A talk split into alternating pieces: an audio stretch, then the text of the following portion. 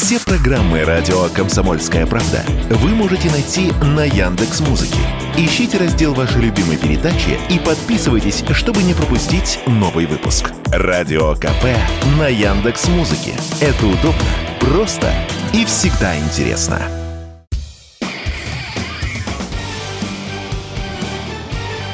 Говорит полковник. Нет вопроса, на который не знает ответа Виктор Баранец.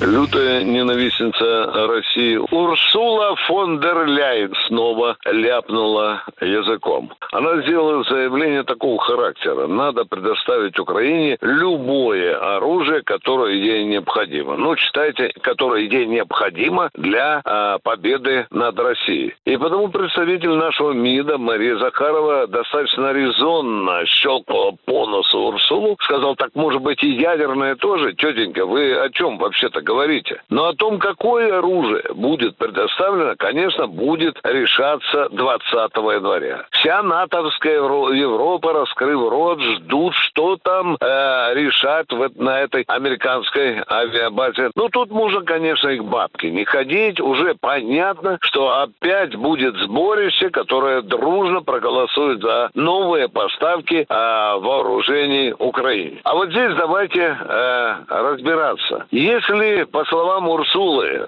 надо представлять Украине любое вооружение, которое ей необходимо, то, безусловно, веники и швабры давать не будут. Будут давать уже высокотехнологичное оружие. А для того, чтобы эффективно эксплуатировать его, для этого нужно готовить профессионалов. Профессионала за 2-3 месяца, а иногда и за полтора года не подготовишь. Но это примерно так, как из двойчика сделать золотого э, медалиста. И это уже тянет другую проблему. Если НАТО будет давать Украине любое оружие, опять я апеллирую к словам Урсулы, то, безусловно, это потянет за собой и натовских специалистов. Потому что понятно, что натовцы не такие тупые, чтобы оружие, которое стоит иногда сотни миллионов долларов, чтобы отдавать на руки сырым специалистам Украины. Безусловно, и в кунгах, и в расчетах, и в экипажах, и в боевых отделениях может бабки ходить, обязательно будут, конечно, натовские специалисты. А тут делаем и следующий вывод. Это значит, что НАТО уже будет по самый подбородок погружен куда? В войну на Украине.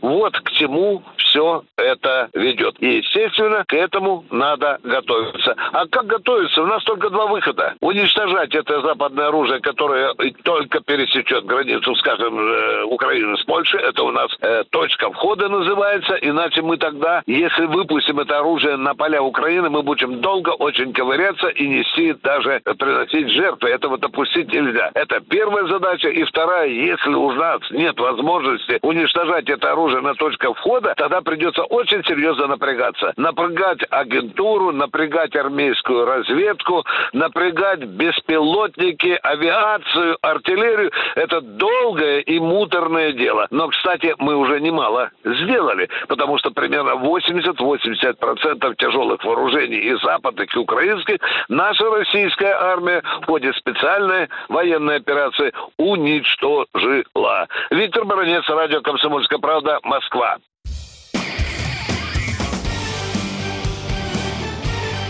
Говорит полковник.